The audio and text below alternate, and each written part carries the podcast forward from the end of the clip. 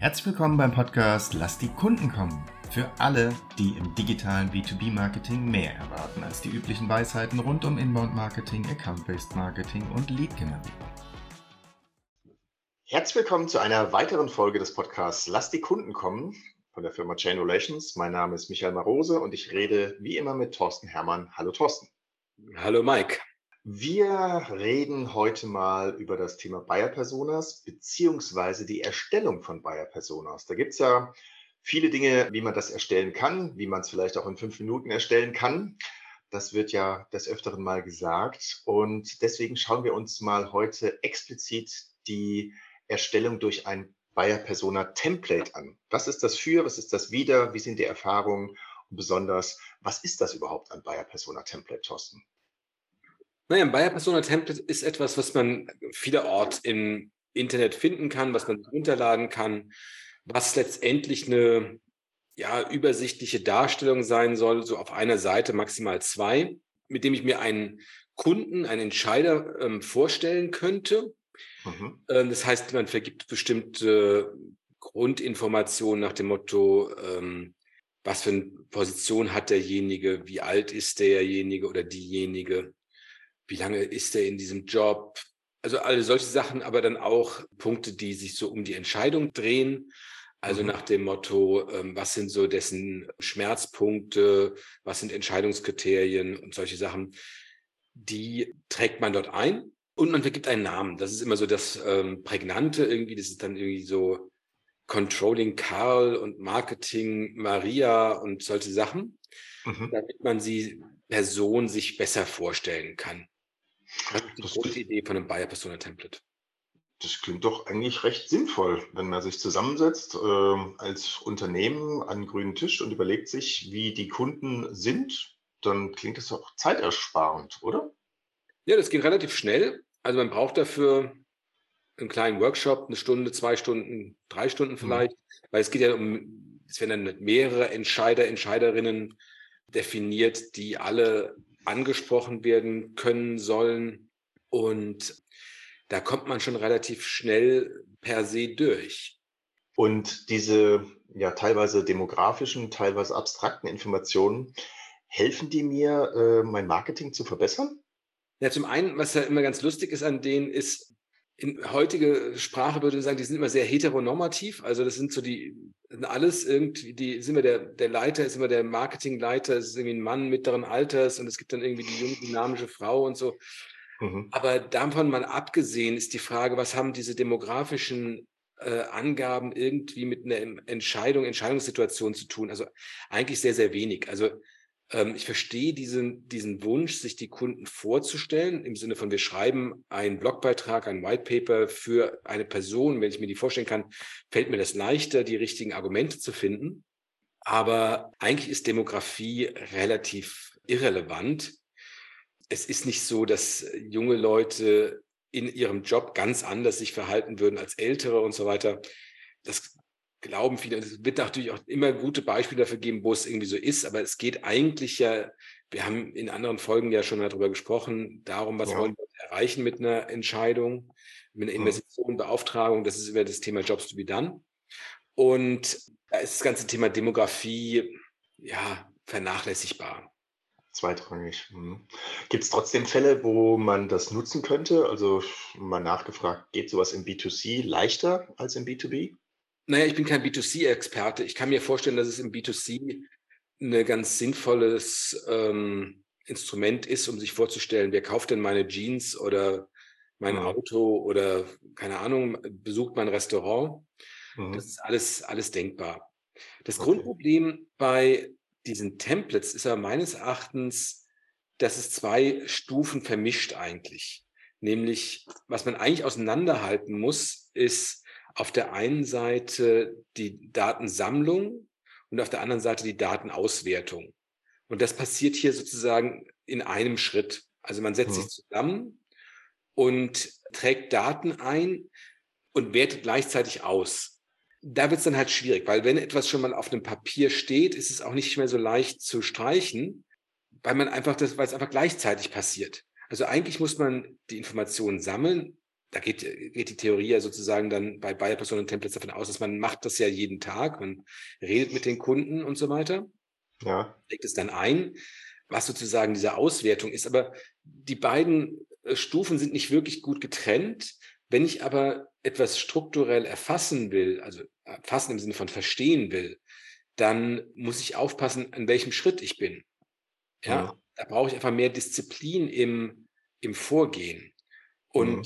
Meines Erachtens kranken Bayer Persona Templates da rein, also an zwei Punkten, nämlich einmal diese Vermischung zwischen äh, der Datensammlung und der Auswertung und dem auf der anderen Seite auf diesem internen Blick, also diese Idee, wir setzen uns zusammen und überlegen uns, äh, wie ticken unsere Kunden, ist einfach per se fehlerhaft, weil mhm. wir uns immer als Menschen an etwas orientieren, was relevant sein kann und nicht unbedingt relevant sein muss. Also vielleicht unsere letzten Gespräche mit Kunden, da hat einer was ganz Interessantes gesagt, dann gewichten wir das, ja. Mhm. Ähm, oder es gibt jemanden am Tisch, der besonders lautstark ist. Nennen wir mal so beispielhaft ähm, den Vertriebsleiter äh, Victor, um in der Bayer Personal Template äh, Sprech zu bleiben, der halt sich, ähm, der das seit 20 Jahren macht und vielleicht auch schon seit zehn Jahren nicht mehr verkauft hat, weil er ja der, der Manager ist, der Verkäufer, und dann aber bestimmte Punkte überbewertet. Ja, mhm. das passiert letztendlich leicht. Am Ende hat man meistens eine große Datensammlung im Sinne von bei jedem einzelnen Entscheider, also bei jeder einzelnen Buyer-Persona, wo halt dann ganz, ganz viel Informationen drin steht. Dann hat man sehr viele verschiedene Buyer-Personas. Also man hat dann, ich habe das schon gesehen, so 13 Leute, die alle irgendwie verschiedene Titel haben und sowas, die natürlich auch sich untereinander sehr stark überschneiden in diesen Schmerzpunkten und Entscheidungskriterien und so weiter. Ähm, das heißt, man hat wahnsinnig viel Masse geschaffen, was natürlich erstmal auch befriedigend ist, was aber am Ende so irgendwie alles so so eine Suppe ist an ja. Und keiner weiß mehr so richtig, was man damit machen soll. Das führt dazu, dass diese Bayer-Persona-Templates ganz häufig am Anfang eine große Euphorie sind und dann irgendwie relativ schnell in der Schublade verschwinden, weil sie für die Anwendung dann doch überschaubar viel Nutzen bringen. Ja, du hast eben ähm, an der Anfang von dem Gespräch, beziehungsweise von dem, was du gerade gesagt hast, hast du schon so ein bisschen angedeutet, wie man es ansonsten machen könnte. Und die, die uns schon länger zuhören, die wissen, dass wir das anders machen. Könntest du trotzdem nochmal darauf eingehen, wie man eine Buyer-Persona stattdessen erstellen sollte? Also es gibt ja so das Gegenmodell, das ist das, was Adele Revella in ihrem Buch Buyer Persona definiert hat, was ja. ein sinnvolles Vorgehen ist. Und ich glaube, was bisher gab es am Markt so dieses, nennen wir es mal Paradigma zu sagen, wir können dieses Wissen aus uns selbst heraus intern erzeugen. Mhm. Das ist einfach vorhanden. Und es wäre abgreifbar darüber, dass man sich zusammensetzt und anhand dieser Buyer-Persona-Template-Struktur vorgeht, dass es halt funktioniert. Adele Rivella sagt, man sollte stattdessen an die Kunden selbst herantreten und sie interviewen. Das heißt, die Datensammlung findet statt über Interviews und sie hat dann ein, ein Schema entwickelt, nennt sie Five Rings of Buying Insights, womit man auswertet. Und da ist also Sammlung und Auswertung getrennt. Das heißt, auch in der Interviewführung, das sind offene, wir würden sagen auch narrative Interviews, lässt man die Leute einfach reden, anstatt dass man sich schon im Gespräch in eine Struktur reinzwängt, eine Fragebogenlogik. Weil da das meiste eigentlich rauskommt, weil da auch die überraschenden Sachen rauskommen. Und insofern glaube ich, dass man braucht diesen externen Blick, also extern heißt aus Sicht der Kunden. Das bringt einen am Ende des Tages weiter, auch gegenüber Wettbewerbern, weil man muss sich ja mal vorstellen, ob ich jetzt in meinem Unternehmen mich zusammensetze oder der Wettbewerber fünf Straßen weiter sich zusammensetzt, da wird nicht so wahnsinnig viel Unterschied dieses bei rauskommen. Das heißt, die orientieren sich an genau der gleichen Buyer-Persona, nennen sie vielleicht ein bisschen anders und so, aber da wird inhaltlich kein großer Unterschied sein. Wenn ich aber gegen genau diesen Wettbewerber fünf Straßen weiter gewinnen will, dann brauche ich ja bessere Vorstellungen meiner Kunden, tiefere Insights als das, was die üblichen Vertriebs- und Marketingleute sich so zusammendenken. Ja, macht Sinn. Aber narrative Interviews, zur Befragung ist, sind ja sehr, sehr aufwendig. Wir hatten in einigen Podcasts hatten schon mal gesprochen, so ein Interview kann teilweise eine Viertelstunde im besten, halbe im Normalfall, aber auch mal eine Stunde dauern. Da ja. ist ja unheimlich viel Information und was verschriftet wird und so. Ist das für manche nicht einfach auch zu viel? Naja, muss man halt mit leben. Also man braucht diese vielen Informationen, um die Nuancen zu erkennen. Und die Nuancen ja. sind das, was den Unterschied macht im Wettbewerb, äh, im, ob ich jetzt den Kunden gewinne oder nicht gewinne. Ja, nichtsdestotrotz spielt der Zeit irgendwie für den einen oder anderen Unternehmer ja doch eine Rolle. Gibt es denn eine Möglichkeit, die beiden Dinge zu kombinieren? Also könnte ich denn vielleicht ein Buyer Persona Template, was ich mir runterlade, modifizieren mit Inhalten von Adele Weller? Ja, klar, das kann ich machen. Also die Frage ist immer, wo kommt die da, wo kommt das her, was man da hinschreibt, ja? Das machen wir auch, das machen auch unsere Kunden manchmal. Die hätten dann halt ganz gerne diesen One-Page-Übersicht. Das kann man machen. Dann schreibt man halt diese Informationen, die man aus Interviews rausbekommt und so weiter, in diese einzelnen Boxen rein. Das ist absolut machbar.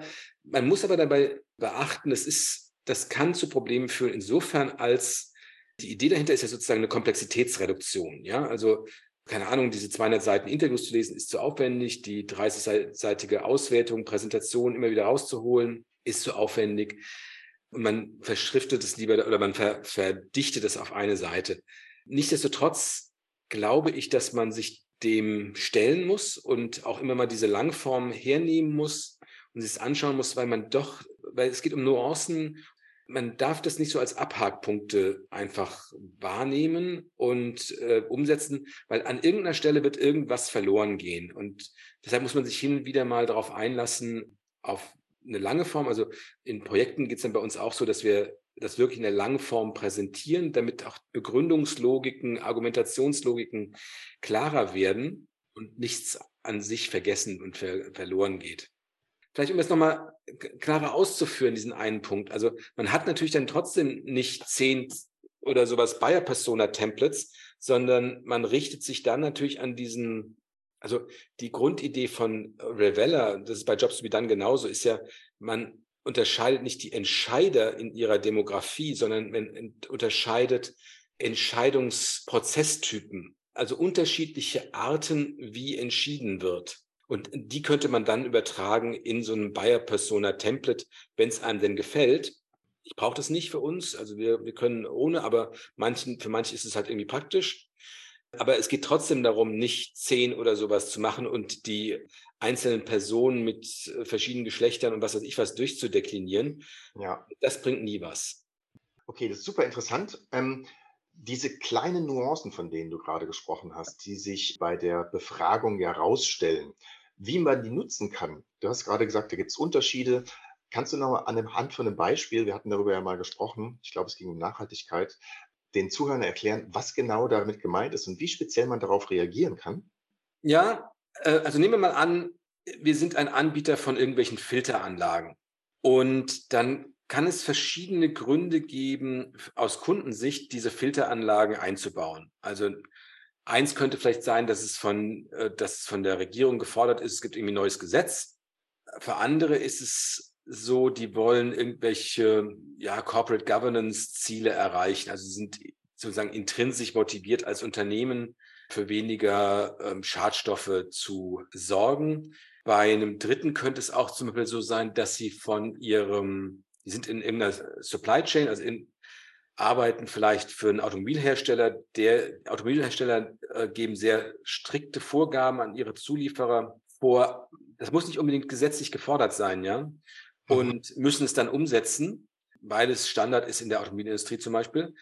Ein anderer Grund, diese Filteranlagen also einzubauen und ein vierter könnte vielleicht auch einfach Kosten sein, weil ich muss diese, keine Ahnung, Schwermetalle, die ich da rausfiltere oder sowas entsorgen, das ist zu teuer.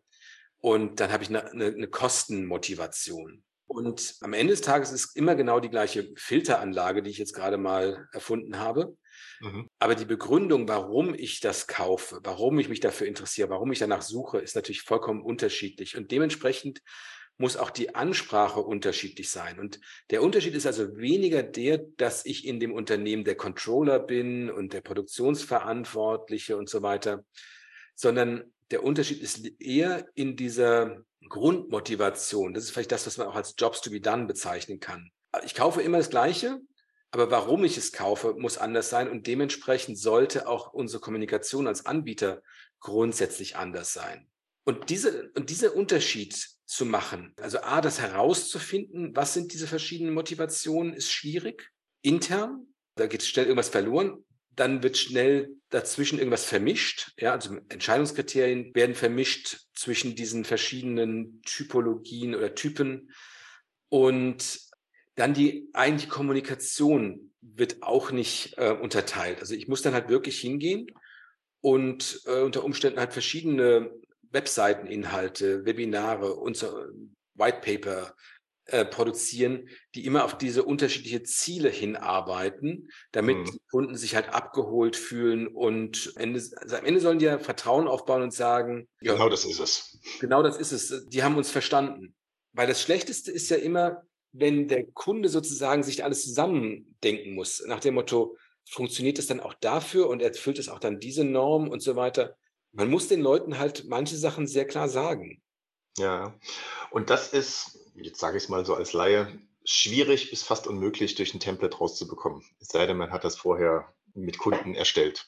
Genau, es ist ein selbst zusammengedachtes, zusammendiskutiertes Template ist das wahnsinnig schwierig diese Nuancen, diese Unterschiede für diese verschiedenen Segmente, für diese Kundengruppen mit den unterschiedlichen Motivationen auseinanderzuhalten, sodass der Kunde wirklich sagt, jetzt genau das ist das, was ich brauche. Die haben es verstanden, die haben mich verstanden. Das mhm. kriegt man intern echt schwierig hin. Und das ist halt der Schritt vorwärts vor dem Wettbewerber fünf Straßen weiter. Gut, wunderbar. Das Thema Buyer Personas, ein weiteres Thema von unserem Podcast Lass die Kunden kommen. Es hat mich sehr gefreut, dass wir da so tief eingestiegen sind, lieber Thorsten. Und ich freue mich jetzt schon auf unseren nächsten Podcast, wenn es wieder heißt, lass die Kunden kommen. Vielen Dank. Schön, dass Sie heute eingeschaltet haben bei Lass die Kunden kommen. Sollte Ihnen der Podcast gefallen, freuen wir uns über eine 5-Sterne-Bewertung. Dies hilft anderen, diesen Podcast auch zu finden. Wenn Sie Fragen, Anregungen oder Themenvorschläge haben, kontaktieren Sie uns gerne über www.chainrelations.de. Chain Relations in einem Wort. Sie können sich direkt mit Thorsten Hermann auf LinkedIn vernetzen, ihm folgen und dort an spannenden Themen teilnehmen. Thorsten schreibt man ohne H und Hermann mit zwei R und zwei N. Jetzt sagen wir Tschüss und auf Wiedersehen bis zum nächsten Mal.